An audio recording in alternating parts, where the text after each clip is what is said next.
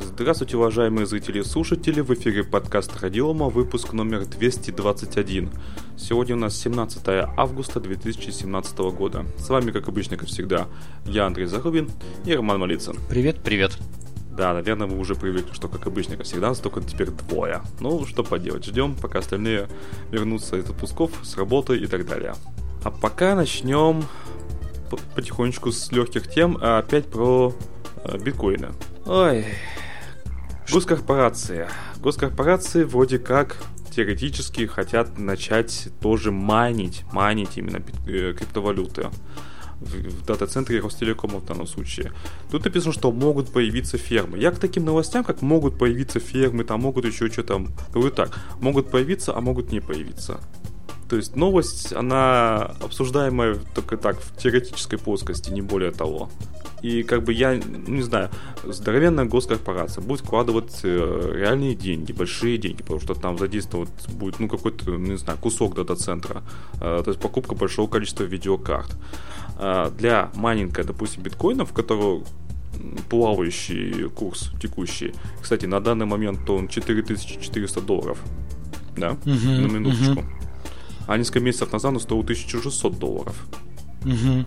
И вот в таких условиях э, вкладываться, с одной стороны, очень заманчиво, с другой стороны, вот, вот, вот каждый раз, на самом деле, кажется, вот лично мне, что вот уже пик, вот, вот 4400 долларов вот сейчас, которые, мне вот постоянно кажется, что вот это пик, и вот сейчас он все упадет. Слушай, по прогнозам обещают падает. до 10 тысяч как минимум подняться. Ну, это... Ну, как минимум обещают. А я читал, что до 5000 до 150, да, можно прочитать. Я сейчас напишу, я напишу, что будет мой прогноз до 200 тысяч, скажет, по прогнозам может подняться до Аналитики 200. в Твиттере ошибаться не могут. Так вот, да. Мне что в этой новости понравилось? Первое, это то, что вроде как э, оборудование для добычи биткоинов э, предусматривается значит, разместить в совместном дата-центре Ростелекома и концерна Росэнергоатом возле Калининской атомной электростанции. А, Дешевая электроэнергия. Где вроде как должна быть электроэнергия подешевле. И вроде как, да, что, что в случае, если что-то не получится, то максимально там затрат это будет стоимость электроэнергии. Ну, даже не так. Действительно, ты правильно сказал. Все-таки для майнинга биткоинов или иной другой криптовалюты все равно придется покупать оборудование. Да, у Ростелекома хорошие стоят сервера, но это не супер вычислительные Ну там нужны решения. специализированные видеокарты. Ну, либо любое специализированное вычислительное решение, да, которое позволит с оптимальной скоростью, да, майнить биткоины. Такого Я сегодня вычитал, нет. что компания AMD выпустила специальный драйвер, который что-то там оптимизирует именно для э, майнинга биткоинов. Ну и криптовалют, точнее, в целом.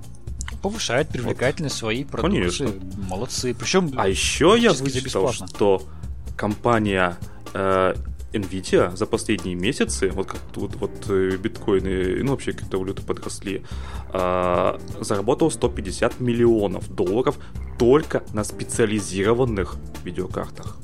То есть это не те, которые что у нас стоят в наших компьютерах, а только специализированные, которые без видеовыходов. Да, очень в, в рамках этой новости очень интересный комментарий от э, специалистов.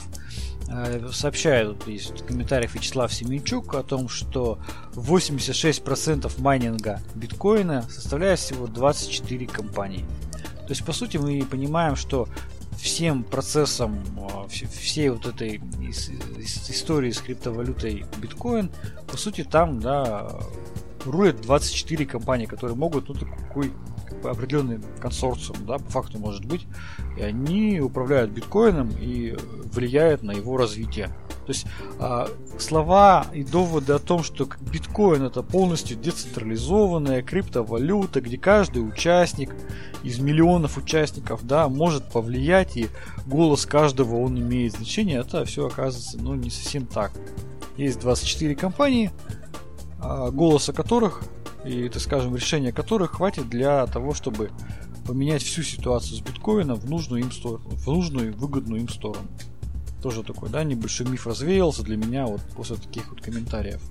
Как ты думаешь, все-таки э, пойдет Ростелеком и Росэнергоатом на вот подобное решение? Они могут попробовать. Они могут быть э, задействовать какие-то свои ресурсы, даже без покупки, может быть, даже специального оборудования, либо у них уже есть в рамках чего-то там закупки, ну, для каких-то проектов. Может быть, у них просто не задействованы какие-то мощности. И они могут попробовать в том числе помайнить. Посмотреть, что получится. Как тестовый проект, почему нет? Ну, допустим, если бы действительно Россия а, встала там бы там крупнейшим производителем биткоинов, там, да, майнером, и это была бы госкорпорация, это было бы интересно посмотреть, каким образом мировое сообщество бы на это реагировало. Вот просто вот посидеть с попкорном, если бы там, допустим, представить, что Россия там контролирует более там 65% мощностей вычислительных э, сети биткоин. Ну здорово, идти. Мне вот честно было бы интересно, но я в это не верю кровавый режим пытается подмять по себя свободную крип- криптовалюту, что непонятного. Очевидно, что Россия не сможет это достигнуть до тех, до тех пор, пока не будет какое-то разработанное действительно вычислительное оборудование российское, да, которое в разы позволит поднять производительность. А так мы не можем, не сможем, так скажем, покупать у кого-то те же там чипсеты, да, в три дорого, и на этом пытаться заработать еще на биткоине. Может быть, будет что-то свое какой-нибудь супер чип, который там позволяет действительно многократно увеличить производительность. Ну, посмотрим. Ну, мы же обсуждали, что есть э, какие-то специализированные чипы именно только для майнинга, которые ну, да, гоняют да. по производительности видеокарты. Ну, посмотрим, нет? посмотрим. Вот пока что я этого не вижу в новости, но было бы интересно. Я не удивлюсь, если действительно Россия начнет контролировать там 65-70% вычислительных мощностей биткоина. Сразу эта криптовалюта перестанет быть интересна мировому сообществу, все будут кричать, его будут всячески торпедировать э, всякими сообщениями в СМИ, и он сразу быстро перестанет всех интересовать. Ну, посмотрим. Ну, биткоин же уже поделился на две части. Поделится еще раз. Делов-то. Это же так дело такое. Что-то не нравится, взяли, отделились сказали, а мы не с вами, мы отдельно. Да.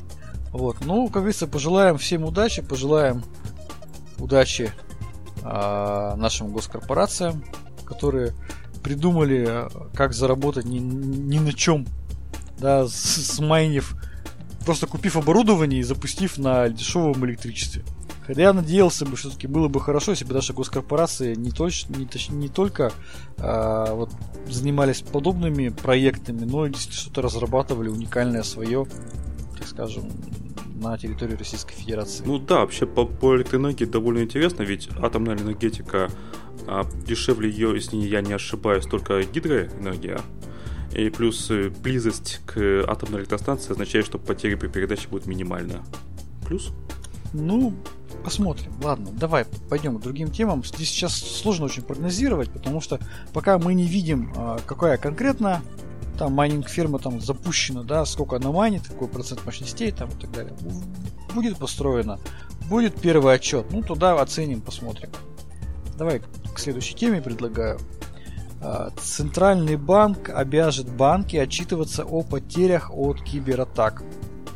Значит, речь здесь идет о том, что с 2018 года регулятор планирует изменить форму отчетности банков, обязав банки раскрывать экономические показатели, связанные с кибератаками. Ранее банки не обязаны это были делать. То есть теперь с 2018 года банки ежемесячно будут предоставлять Центробанку экономические показатели инцидентов, связанных с хищением денежных средств со счетов.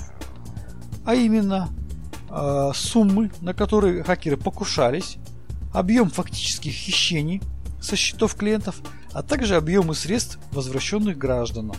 Таким образом, если раньше э, ну, хищение денежных средств у банков, видимо, были это единичные случаи, там, да, когда это все уже потом там практически в единичном порядке там обсуждалось там, да, и это каким-то образом показывалось в отчетах там среди про прочие расходы там, да, прочие убытки, то теперь Центральный банк, понимая, что эта ситуация стала, ну, практически массовой, выделил отдельную графу для того, чтобы э, банки отчитывались о хищениях а, денежных средств в результате кибератак. Ну, это ну, все-таки... Давно пора. Дав, давно пора, но это все-таки говорит о том, что э, эта ситуация при, при, ну, получила массовое распространение. Я имею в виду кибератаки, хищения и так далее. Да, по оценке ЦБ в прошлом году хакеры украли с банковских карт, именно с банковских карт россиян, чуть более 1 миллиарда рублей. Ну, я думаю, что даже э, эта цифра может быть не полной. Потому что не было необходимой формы отчетности. Не, ну суммы, конечно, вообще обалдеть. Много, много. Да, таким образом ЦБ надеется, что подобная форма отчетности а, позволит, позволит, точнее, не то чтобы позволит, а приведет к тому, что банки начнут а, более серьезно относиться к вот именно к этим ситуациям, к защите а, вкладов, потому что там теперь нужно будет указать не только сколько похищено, но и сколько возвращено гражданам. То есть, соответственно, если банк покажет, у меня похитили там 3 миллиарда рублей, а гражданам возвращено 25 рублей, ну, соответственно, видимо, регулятор будет делать какие-то выводы относительно там политики данного банка. Ну, что ж, мы сделали еще один шаг в нашем информационном обществе, когда у нас каждый банк имеет обязательно графу, сколько у него было денег похищено и сколько, а, так скажем, возвращено нашим да, ну, кстати, я буквально вот э, только что в Гугле ввел э, запрос «похитили с карт», и первая же новость. Э, значит, всего лишь за две операции хакеры, группа, одна группировка увела 45 миллионов долларов э, в 26 странах мира. За, ну, две операции вот так вот. Так что хищение массовое по всему миру, к сожалению. И дальше, видимо, будет только хуже. Держите свои деньги в сберегательной кассе, если они у вас есть, конечно. Ну, да, тут как бы такая тема. Нет, если, если серьезно по поводу сберегательной кассы, смех смехом, а ведь можно сделать, как мы уже об этом опять же говорили, можно сделать банковский счет внутренний, не привязан никакой карточки. Знаешь, я тебе что скажу, я, а, что? А, поскольку я же все-таки юрист так. за одним, я вспоминаю один случай, когда мы а, с приставами начали взыскать долг. Взыскивать долг с одного должника. А там долг был, ну, небольшой. Я не помню, то ли 400, то ли 500 тысяч, ну, до, до 700, короче. Вот. И э, пристав автоматически сделал запрос во все банки региона э, для того, чтобы узнать, в каком из, так скажем, банков нашего должника есть задолженность. Ты представляешь, и практически из всех банков региона нам пришел ответ. У кого-то 500 тысяч, у кого-то 600, у кого-то 700 тысяч на счете у этого должника. То есть он О. сделал правильно. Он в рамках гарантированно застрахованного вклада 700 тысяч рублей, то, что нам гарантирует возврат АСВ, агентство страхования вкладов, разместил во всех банках. Практически там был с десяток банков. Молодец. Вот оно, понимаешь, как бы скажем, распределение. В любом случае ему эти деньги вернут. Потому что они за Сейчас уже миллион четыреста вроде стало. Слушай, ну может быть, может быть. Я давно не следил за этой темой. Там повысили. Ну, видимо, у АСВ денег-то много. Интересно, конечно, должник, которого на, счет, в 10 банках там по полмиллиона. Че не отдать долг-то? Как из принципа? Ты же понимаешь, зачастую не отдать долг Какой это дело принципа. Дело. Слушай, когда возникает конфликт, когда драка возникает какая-нибудь там и прочее, прочее там, Тут дело принципа, а не дело там возможности. Я сегодня налоговый оплачивал пени 110 рублей. Хорошо, хорошо. 110 рублей. Да, надо будет, дело. На, надо будет, и копейку оплатишь.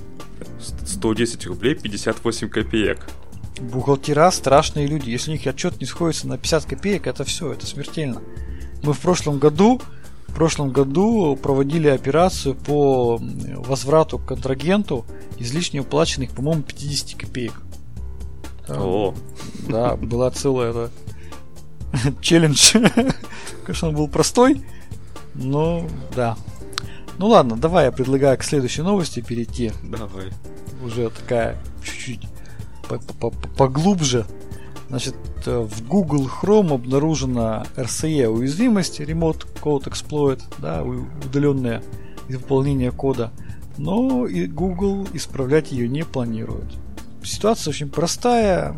Один из независимых исследователей обнаружил опасный баг в браузере Chrome, обратился, э, значит, в итоге связался с инженерами Google, сообщил о проблеме. Однако представители Google ответили, что не планируют устранять опасную RCE уязвимость, так как она не представляет опасности для новейших версий браузера, конкретно для Chrome 60. После а этого... А уязвимость для Chrome 59. Да. После этого исследователи с чистой совестью смогли опубликовать информацию о проблеме на своем сайте и обнародовать uh, Proof of Concept версию эксплойта. И при этом по оценке считается, что свежий Chrome 60 установлен лишь у половины пользователей и установок Chrome 59 по-прежнему насчитывается очень много. Из этого мы можем сделать несколько выводов. Первое. Нам понятна политика партии, а именно компании Google, да, о том, что старые версии браузеров патчить не, они не будут. Ну, с одной стороны, это понятно, да, да Потому нет, что... патч старой версии браузера это установка новой версии браузера. Yes, 60 именно, в данном случае. Именно, да. То есть я, я вообще их понимаю в данном случае. Потому что ну как-то ну, это глупо просто. Ну просто глупо. Ну, фактически, в понимании... да. Новая э, патч это есть новая версия браузера. Да.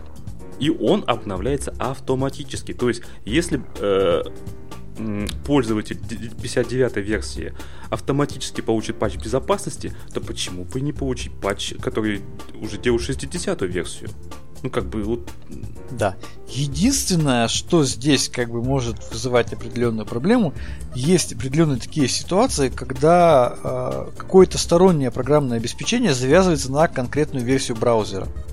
Это печально, это грустно. Проблемы индейцев шерифа не волнуют. Ты же понимаешь. Понимаю. Вот. Но, поехали дальше. Немножко новость в дополнение. А, значит, тоже вышла буквально вот сейчас новость о том, что в результате фишинга получен контроль над еще шестью дополнениями Chrome. Значит, тоже такая небольшая дополнительная новость в эту же, так скажем, корзину. Значит, в ходе фиксируемой в сети фишинг-атаки злоумышленникам удалось получить контроль над шестью дополнениями Chrome, в итоге это получается э, удалось получить контроль над дополнениями суммарной аудитории порядка 5 миллионов пользователей. В результате э, значит, злоумышленники, получив учет, доступ к учетной записи, э, так скажем, разработчиков этих дополнений, обеспечили встраивание вредоносного кода в эти дополнения, которые значит, отображали навязчивые рекламные блоки и перехватывали параметры доступа к сети а, доставки контента Cloudflare. Вот в совокупности вот с предыдущей новостью у меня вот возникает ощущение, что все-таки мысль о том, что Google Chrome является самым безопасным браузером, ну, для меня это уже как бы, ну, не столь очевидная мысль. Ну, это смотря как использовать. Если не использовать дополнение, допустим. Вообще Нет, здесь, смотри, здесь, смотри, справедливости ради скажем, что здесь взломали не сам Google Chrome, а здесь обманули разработчиков дополнений, да, которые... А которые... Ты знаешь, что еще делают? Что? Они берут, покупают у разработчика дополнение, его дополнение, то есть это да, нормальная да, да, покупка, а потом встраивают туда, э, выпускают обновление этого дополнения, встраивают рекламу уже.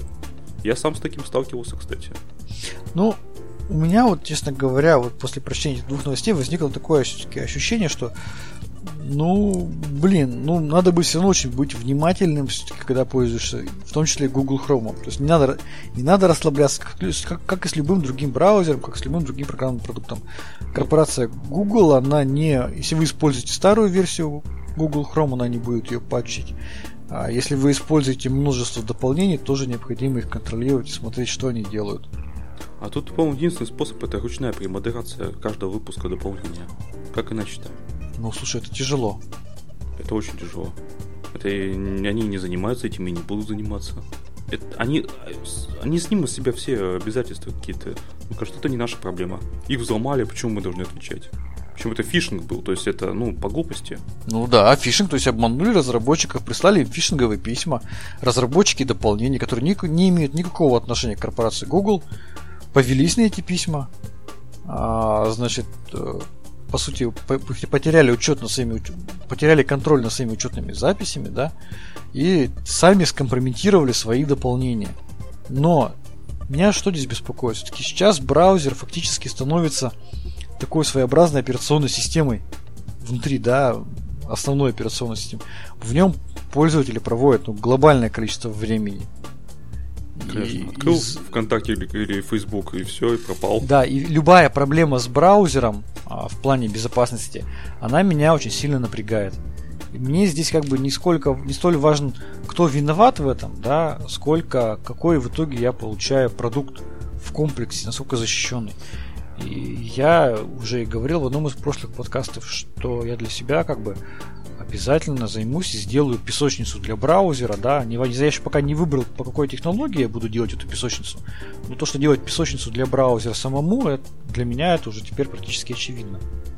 Потому что мы теперь можем получить как уязвимость в самом браузере, неважно, кстати, какой браузер, Firefox, это Google Chrome, мы можем получить уязвимость в дополнениях, много-много прочих других проблем.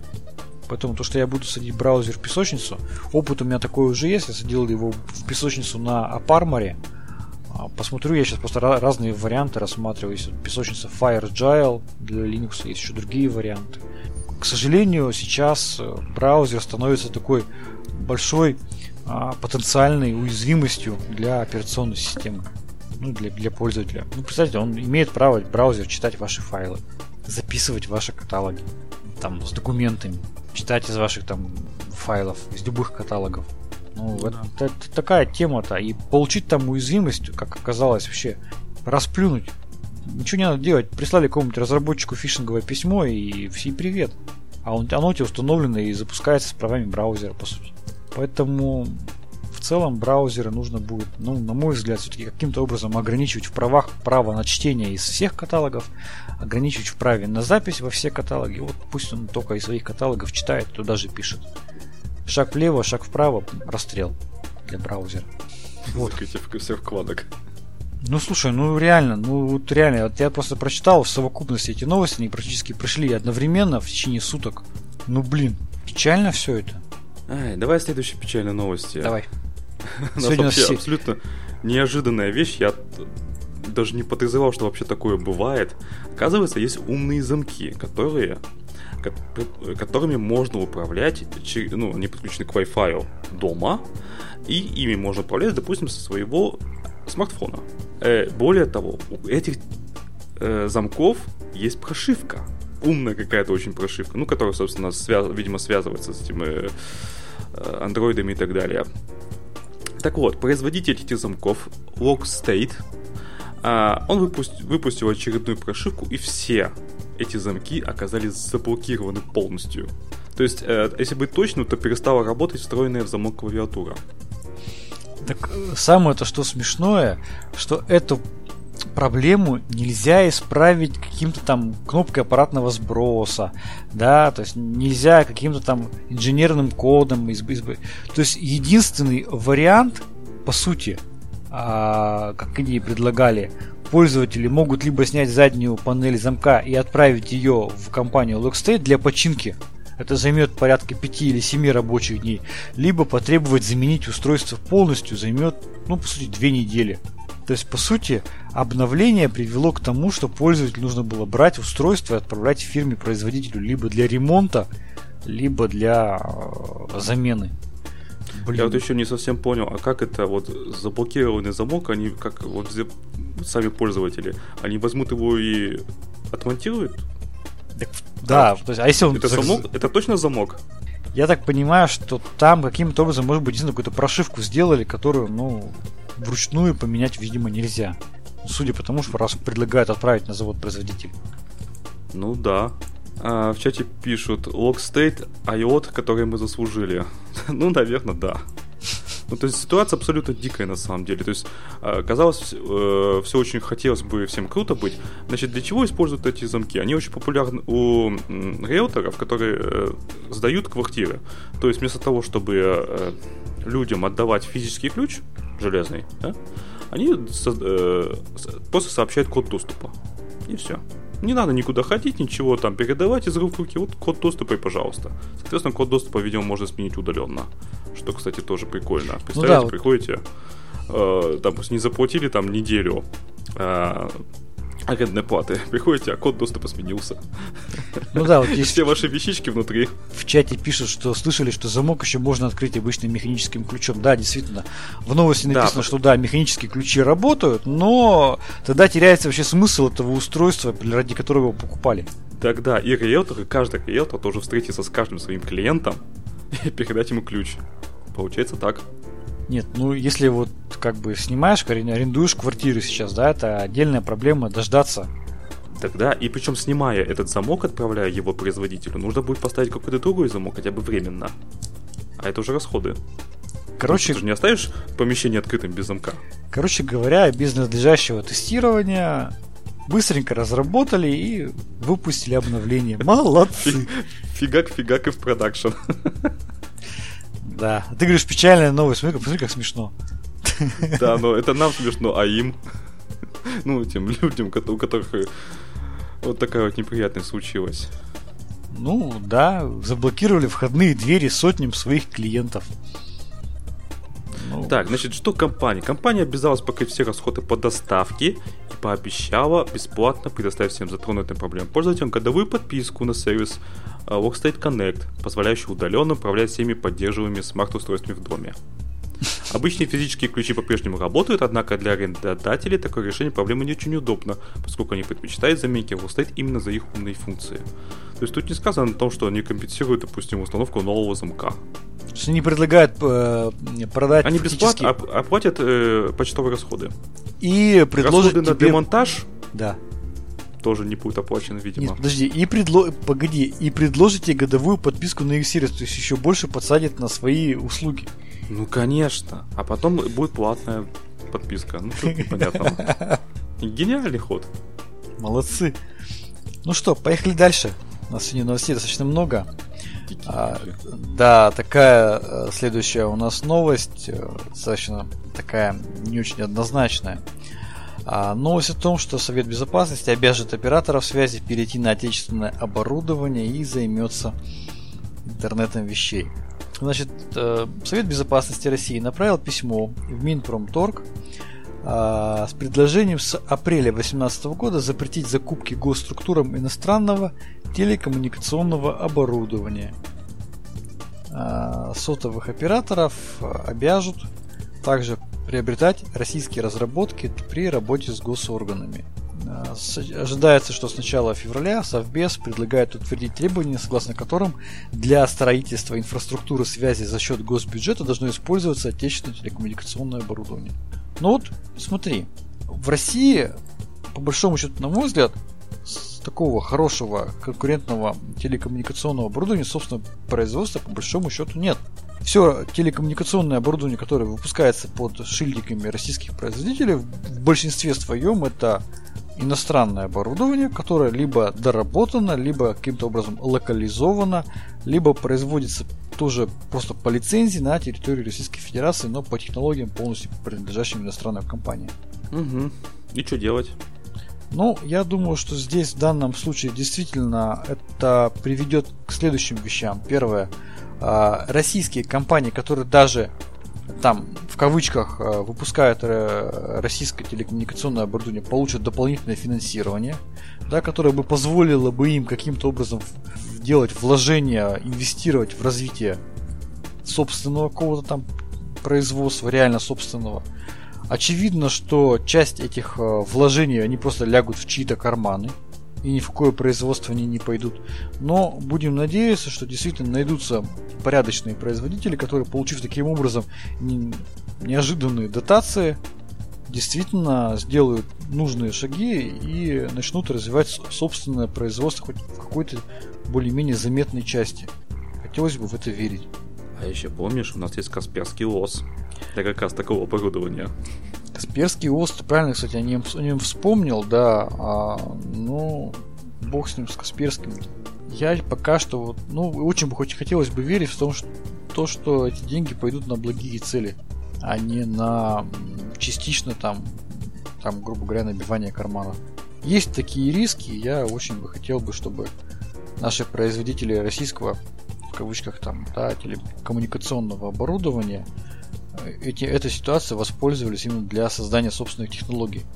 Ну, потому что, извините меня, построить собственную фабрику, да, э, получить там, разработать э, технологии по современным там, по микроэлектронике, да, это нужны колоссальные средства.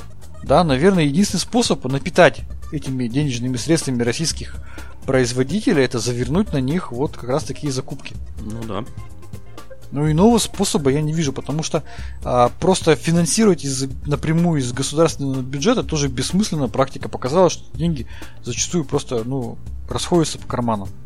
да, вот при вот такой опосредованной э, политике финансирования, да, когда у нас есть все-таки несколько конкурирующих компаний, которые борются за рынок, да, действительно есть шанс, что они смогут э, сдержать свои э, там порывы первоначальные, да, и вложить эти полученные деньги в реальное производство. Не, ну, выкуп, смотри, и выкуп вот, технологий. Вот, вот есть, э, допустим, там большая четверка теперь уже. Uh-huh. А, у них есть оборудование иностранного производства. Например, если эти базовые станции, если не ошибаюсь, они Huawei. Uh-huh. Их нужно заменить. Большинство по стране, получается. Uh-huh. Это же сколько денег-то уйдет на это? Так денег-то много уйдет. Но... Все эти расходы лягут на чьи плечи? А, они, понимаешь... На плечи пользователей. Слушай, ну не надо так прямо уж напрямую это цепочку-то проводить. Понятно, что любой а, оператор связи, находясь в условиях конкурентной борьбы с другими операторами связи, да, подсчитывая свою прибыль, подсчитывая свои расходы, естественно, это будет э, не будет никаких там, знаешь, сумасшедших трат. Ну какой у нас сейчас возьмет оператор и возьмет там, вложит там, там 1 триллион рублей там в закупку российского телекоммуникационного оборудования. Такого не будет. Будет постепенная миграция, будет постепенная закупка будет постепенная замена. Пошаговая, да, для того, так чтобы... Будет остаться... замена, если будет э, на что менять. Пока мы что-то особо не видим. Нет, конечно, тут в новости написано, что вот э, Мегафон тот же самый высказался. А, сейчас зачитаю. Так, так, так, так, так. Боже мой, где же это видел-то? А, вот. А, в Мегафоне рассказали, что компания уже использует отечественную кабельную продукцию, а, пассивные антенные устройства и оборудование, оборудование транспортных сетей и готовы увеличить применение российской продукции при наличии конкурентных решений. То есть кое-что они используют. Ну, кабели, понятно, что производится в России. Какие-то антенны производятся в России, отлично. Оборудование транспортных сетей, я не знаю, что это такое. Но это немножко, по сути. Мы не так давно мониторили а, рынок телекоммуникационного российского именно оборудования. Не буду вообще никого из вендоров называть российских. Но скажу так, что там есть куда расти. Мягко так скажу. Нашим вендорам телекоммуникационного оборудования есть куда расти. Всем. Потому что одно дело это делать какое-то там, допустим, защищенное устройство, которое там, допустим, ну, прошло спецпроверку, специсследований, там, допустим, дополнительный какой-то блок, который какой-то блокирует либо излучение, либо что-то еще, это одно. Но пора, я думаю, вкладываться в реальные технологии, в, реальную, в реальное производство, в выкуп э, технологий, выкуп патентов, выкуп э, технических специалистов, да. То есть на все это нужны очень крупные средства. Я знаю, там иностранные компании выкупают наших специалистов, там, сразу заключая с ними многолетние контракты, там, оплачивая там, 500-700 тысяч рублей в месяц, там, до миллиона. Чтобы обратно перекупить такого специалиста, да, ну, соответственно, нужны более высокие суммы. На это нужны большие деньги. Откуда их брать? Ну, вот, видимо, вот будут заворачивать э, такие закупки госструктур и крупных э, так скажем, держателей информационных объектов на российских производителей. Напомню, что в свое время в США, помню, в годах там 40-х или 30-х а, был так называемый закон, патриотический акт «Покупай американское», что-то типа такого. То есть там тоже совершенно подобным путем пошли, они принудительно всех вендоров, всех э, заставили приобретать американское оборудование. Ну так и Трамп сейчас это же пытается топить. Я уже рассказывал в подкасте, что Трамп э, заявил, что то, что в США продаются немецкие автомобили, это несправедливо. Ну, то есть доводы, да, о том, что они вроде хорошие, да, никого не волнуют, потому нет, что это бизнес нет. и это рынок.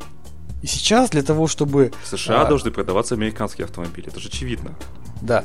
А сейчас, сейчас очевидно, что для того, чтобы а, иметь успех финансовой корпорации крупной, Мало выпустить хороший продукт. Нужно все-таки захватить очень серьезную долю рынка. Не получив хороший большой процент рынка, неважно каким способом, продукт не взлетит. Он будет просто, даже если он, если он супер хороший, его просто приобретут, приобретут другие компании. Там будет слияние, поглощение и все. Поэтому, ну, надеюсь, что все-таки наши российские компании, вендоры а, смогут получить необходимый кусок рынка для того, чтобы иметь нормальное развитие. Мне очень хотелось бы в это верить, что будет все хорошо. Ну, есть, конечно, опасения.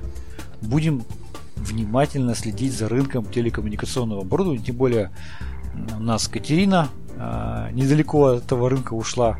Если что, я думаю, она появится у нас в подкасте и, может быть, чем-то и поделится какой-то информацией. Ну, не знаю.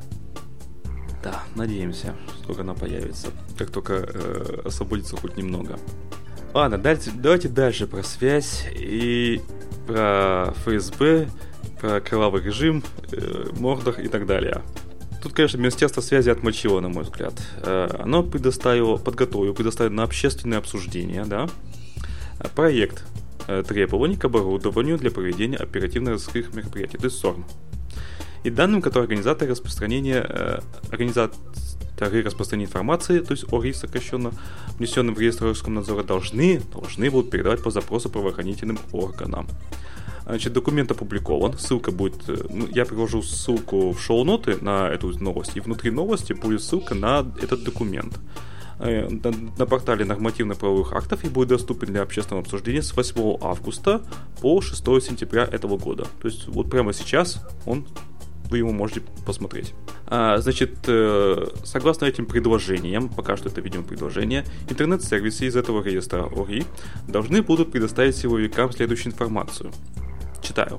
Идентификатор пользователя, дату и время регистрации, ФИО, псевдоним, дату рождения, IP-адрес, адрес, номер телефона, паспортные данные, список родственников, пересланные сообщения, передаваемые файлы, записи аудио и видеозвонков, список языков, которым владеет пользователь, а также сведения о совершенных им электронных платежах и учетных записях в других соцсетях. Список, по-моему, потрясающий. Слушай, кажется... Меня, знаешь, меня что шокирует? Меня шокируют следующие данные.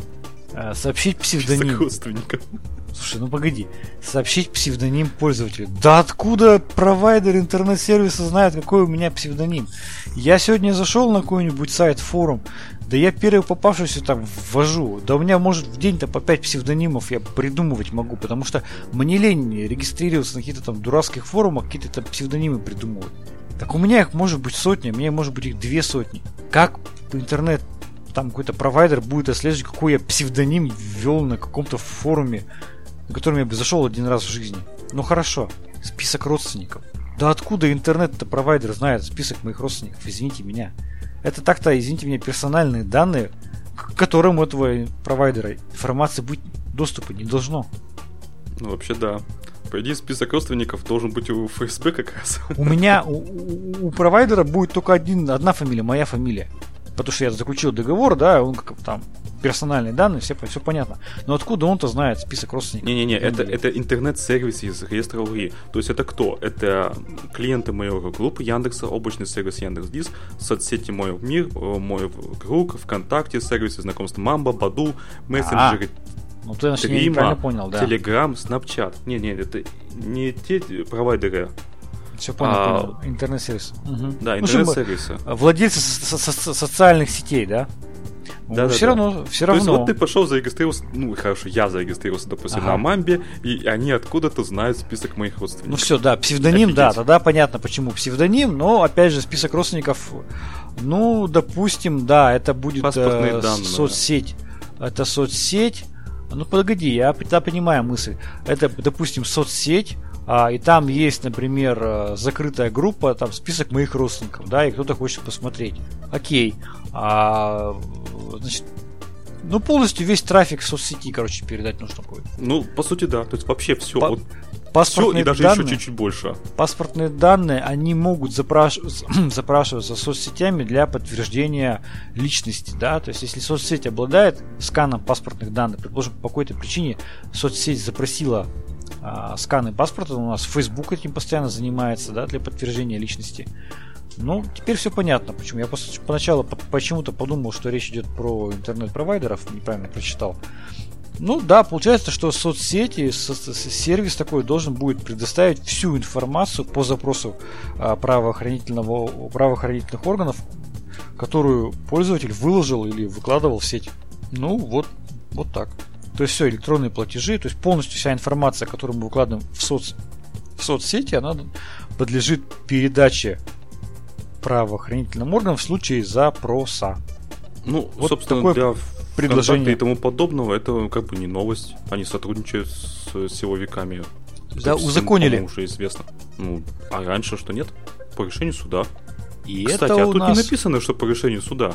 Не написано. И в, это, и в этом у нас попадает Телеграм. Таким образом, Telegram, да. наша, да, наша старая история, когда, а, значит, помните, да, мы обсуждали, когда нужно было вступить в реестр, теперь, а, так скажем, сервисам, э, которые вступили в этот реестр, предлагают передавать вот такие сведения правоохранительным органам. Ну, очевидно, что э, с Телеграмом там, видимо, будет публичный конфликт опять. Телеграм, я уверен на 100%, Дуров публично заявит, что никогда он на это не пойдет. Конечно. Что будет, да, что будет не публично, мы не знаем. И нам об этом никто никогда не расскажет. Слушай, я перешел по ссылке вот на этот э, документ. Да-да-да. Та- там не просто текст, там все веб 2.0-ненько. Ты, ты, вот я в чат, ссылку в чат скинул, ты посмотри сам. Ты Подожди. пос- как- там инновации, технология. Сейчас посмотрим, о чем ты говоришь. Там, там, знаете, как доски, как вот в Trello, знаете, все программы Да, Trello, да, я да, надеюсь? Trello знаю, вот, да, Вот конечно. прямо вот оно, практически. Ух ты, Вообще. круто, Да. круто. Действительно, современно. Ну, в общем, вот, будет общественное обсуждение. Понятно, что общественное обсуждение, Уже, оно будет уже идет. негативное. Оно будет крайне негативным. Вот там практически в режиме онлайн показываются, как по- появляются новые комментарии. А, ну, Надо поучаствовать. Да, Обязательно. надо поучаствовать, обсудить. Понятно, что так или иначе это все будет принято в каком-то форме. Понятно, что в соцсети обяжут передавать и мессенджеры э, подобную информацию. А, вопрос, кто будет выполнять, в какой форме будет выполнять и как быстро и в отношении кого. Ну, все, как бы мы приехали к этому. Все наши крупные хранилища данных облачные, так или иначе будут сотрудничать с правоохранительными органами. Я думаю, что это касается как российских сервисов, так и иностранных сервисов. Это будет происходить в каждой стране, а, в США, неважно где это, во. Франции, в Германии. И поэтому мысль о том, что будущее за облачными технологиями, она здесь уже кажется не такой очевидной. Потому что все-таки я думаю, что те пользователи, которые хотят обеспечить себе приватность, они э, будут меньше доверять таким облачным сервисам, понимая, что а, он пот- потенциально может быть э, уязвим там, для каких-то там ошибок, там, да, могут, можно потерять свои данные. Б, он э, этот облачный сервис совершенно спокойно выдаст информацию правоохранительным органам разных стран, потому что все они работают в разных странах, и нет никакого сейчас у нас облачного сервиса, который бы хотел работать только в одной стране, по большому счету. То есть, ну, выложив информацию в интернет, мы по сути предоставляем огромному количеству, потенциально огромному количеству читателей. Да, все чаще и чаще вспоминаю паранойю товарища Столмана, который пользуется, как я уже не раз говорил, э, веб-страницу он скачивает в гетом и так читает локально. Ну да, И на все эти кукисы ему глубоко фиолетово. Поэтому, уважаемые пользователи, слушатели, заканчиваем выкладывать всякую ерунду в соцсети, заканчиваем писать всякую ерунду в соцсетях, в мессенджерах. Только Если по делу. Да, если мы не хотим, э, чтобы это стало достоянием либо общественности, либо попало а, в руки каких-либо там правоохранительных органов. Э, Кстати, я открыл вот текст этого приказа, проекта приказа, он Мгм. в формате docx. Ну, печально. Ну, Хотя, по поделать. идее, да, могли бы уж сделать либо в PDF уж, либо в RTF на худой-то конец. ОДТ. ОДТ. Чего ж тут Я мелочиться-то? уж, слушай, я что про, про ОДТ-то, я уж как бы молчу про ОДТ. Все уже устал об этом говорить. Давай заканчивать последняя наша новость. Давай Да, ты ее если добавлял. вы думали, что самая жесть была сейчас, то мы припасли самое вкусное на, на- на финал. Об этом вы вряд ли прочитаете в новостях, кстати. собирают э, данные хотят не только ФСБ, но и компания Microsoft. Свои Windows 10 собирает, оказывается, все, все, все. То есть я от, где-то нашел Это официально, ссылку, да. да, нашел ссылку на э, сайте на сайт Microsoft.com на русском языке, где перечислены, что по пунктам, тут многостраничный многостраничный документ, скажем так, не знаю, тут страниц 7-8, наверное, я так думаю, А4, в котором перечислено, что именно собирает Windows 10. А, я перечислю, ну, зачитывать, естественно, все это не буду по понятным причинам. То есть ссылка будет в шоу-нотах, как обычно. В последней, э, последняя ссылочка это будет она на русском языке. Все сами прочитаете, офигеете. Но я зачитаю э, разделы. То есть категории. Тут написано, что это категории. То есть и в каждой категории есть свои подпункты. Что, э, ну, расшифровка, как, как расшифровка каждой категории. Э, значит, категории. Читаю. Общие данные. Данные о заголовке диагностики. Э, данные об устройстве, подключении и конфигурации. Данные об использовании продуктов и служб. Данные производительности продуктов и служб. Данные о инвентаризации и настройке программного обеспечения. Данные о потреблении содержимого. Данные просмотра, поиска и запросов. Данные рукописного ввода, ввода с клавиатуры и устной речи. Данные о лицензировании и покупках. То есть, а... по сути, это вообще все, что вы делаете на компьютере под управлением Windows 10, все будет передаваться на сервера Microsoft. Ну, практически все. Ну да, то есть вы даже а... вот вы, вы посмотрите фильм, данные о фильме пересылаются на сайт Microsoft. А, ну даже даже даже вот смотри, а, например, а, что будет еще указываться?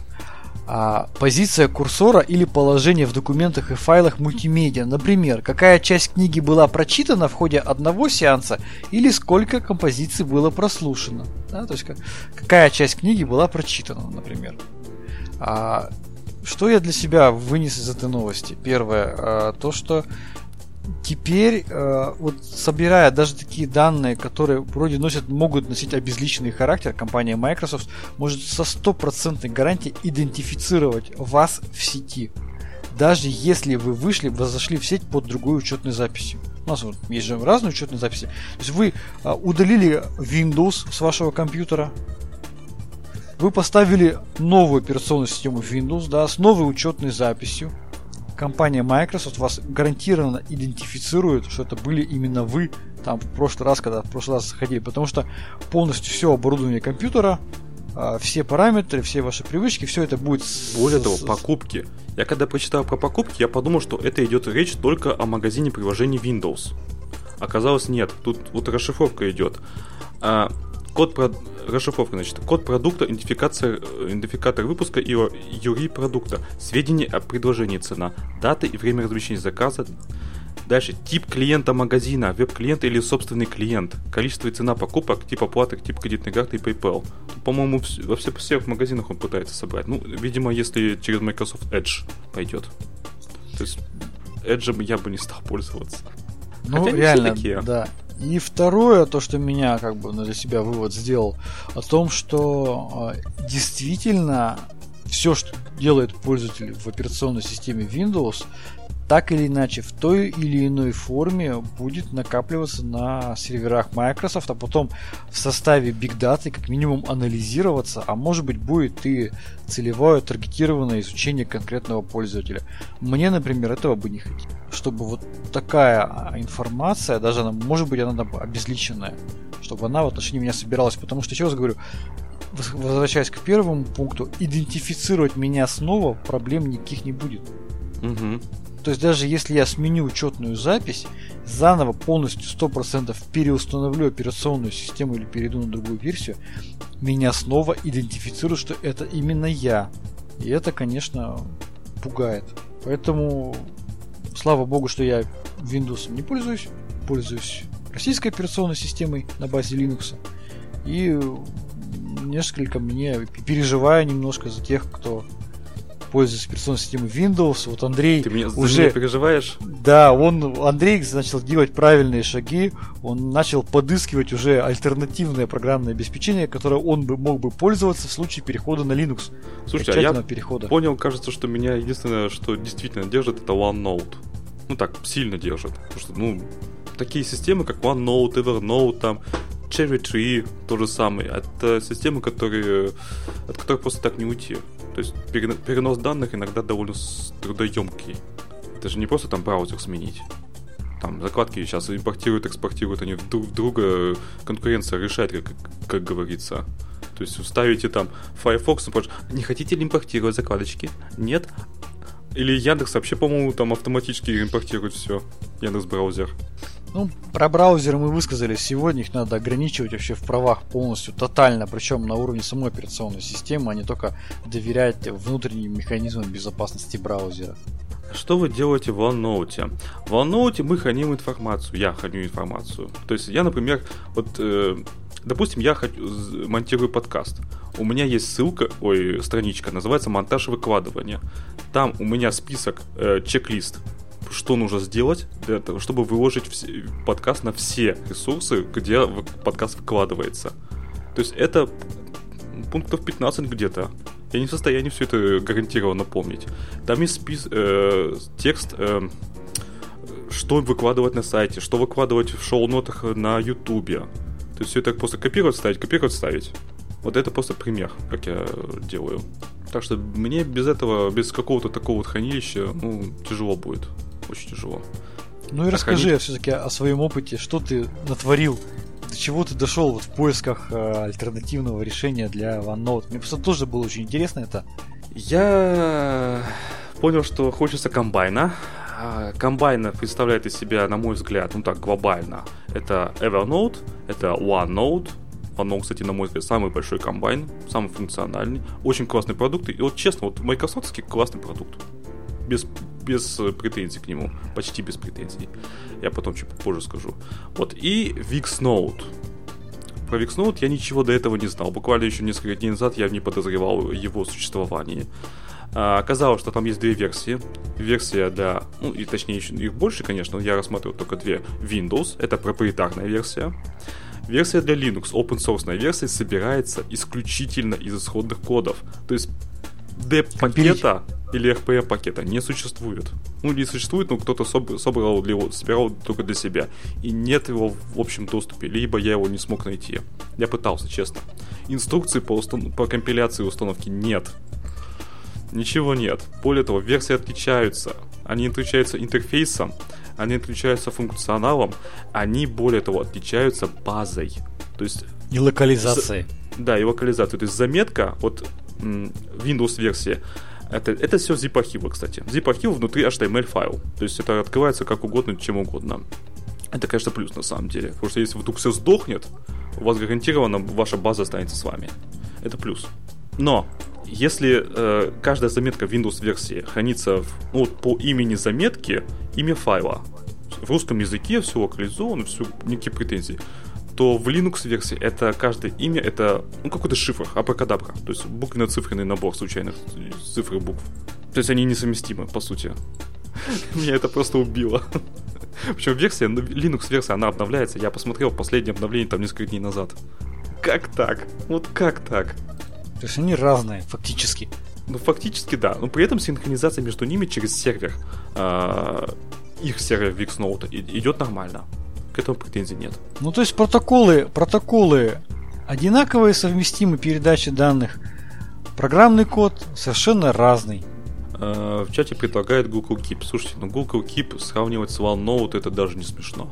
Ну, ну вообще никак. Google Keep это сервис для заметок. Небольших заметочек и все.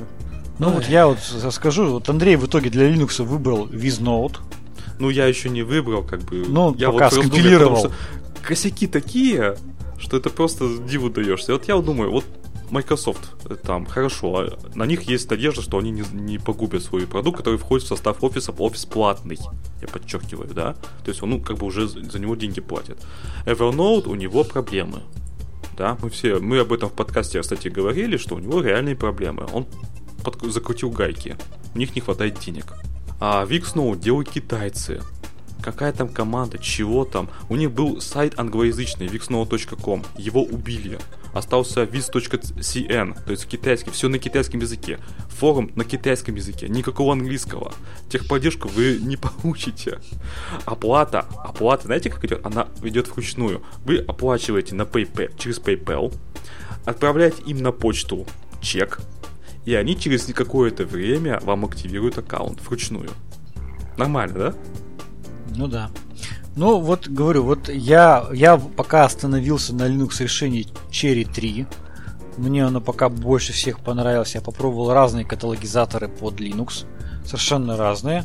А, понравился мне Cherry 3. Андрей пока выбрал вот Viznote. А, Viznote хорош тем, что у него есть клиенты под Windows, под Android и под Linux. У Cherry 3 клиент есть, я так понял, только под э, Еще у него веб-интерфейс, кстати, есть. У кого? У Vixnote. А, ну да. Вот. А у Cherry 3, по-моему, у Cherry 3 однозначно под Android или под мобильные платформы никакого клиента нет, что очень-очень плохо. Ну, пока я вот им пользуюсь, мне нравится. Посмотрим. Так у него монетизации никакой же нет, я так правильно понимаю, Cherry 3? Это, да, полностью бесплатный продукт, как бы приятный, вот, хорошенький. Вот таким продуктом доверие, как бы, ну, загнется, он и что дальше? Ну, скорее ну, всего, буду... Cherry 3 можно легко будет экспортировать, скорее всего. Нет, я буду пользоваться той версией, которая сейчас работает, и все, ну, куда он загнется? скомпилировал. Ну, Ведь... Хочется развития, хочется взять обновить новую версию. Так приятно обновиться. Ну, ты знаешь, я тебе что скажу, что заканчивай вот с... И сломать все, да, с базу. С постоянно все обновлять. Работает, не трогай. Я... Это Когда выйдет новая версия Astra Linux, я тебе то же самое скажу. А, нет, она выходит редко, поэтому Наметка. есть смысл, да. Просто я, когда поработал в Астре долго, да, я оценил эту стабильность когда а, у тебя ничего не глючит, ты день за днем открываешь, включаешь ноутбук, и он у тебя работает ровно точно так же, как работал вчера. Вообще без каких-либо изменений. Ни быстрее, ни медленнее. А я ноутбук ничего выключаю, нового. потому что я его не выключаю. Ну не суть, я выключаю. Вот. Когда начинаешь там с, с, с юными пользователями Linux общаться, которые там вот год там сидят на Ubuntu, там, да, они говорят, слушай, там, Почему каждый день обновления не приходит? Я как в страшном сне. Да зачем каждый день обновление? Ребята, я работаю на ноутбуке, меня функционал полностью устраивает. Я просто хочу, у меня задача такая, чтобы вот он в течение года, в течение пяти лет, когда я им пользуюсь, он мне выдавал одинаковый функционал на протяжении всех пяти лет. Не, чтобы не было никакой деградации. Чтобы он работал, не, не работал медленнее, чтобы не появлялись какие-то непонятные ошибки. Вот просто, знаешь, как, как этот, как, как лопата. Пришел, покопал, поставил. Пришел, покопал, поставил. Одинаковая лопата у тебя каждый день. Это очень удобно, когда ты его используешь как рабочий инструмент. В чате спрашивают, а что если лопата обновится и сможет сама копать? Красота же. Ну что, мечта же. А потом, а потом, а, понимаешь, проблема-то вся в чем? Мы же сегодня об этом говорили в подкасте. Вот он обновляется, сам копает все хорошо, а потом бац, и заблокировало обновление, и ты сидишь, ну, ё-моё, Зачем я обновлялся? Зачем есть эти проблемы? Ну ради чего? Ну какой дополнительный функционал там? Ну что, ну сама копает. А потом она день копает, а три недели вообще не копает. Так, мы как бы совсем уже ушли в дикий автоп, и на самом деле э, на этой очень оптимистичной, на мой взгляд, ноте давайте заканчивать наш выпуск номер 221 от 17 августа 2017 года. С вами были, как обычно, как всегда, я, Андрей Зарубин и Роман Малицын. Пока-пока. Всем пока.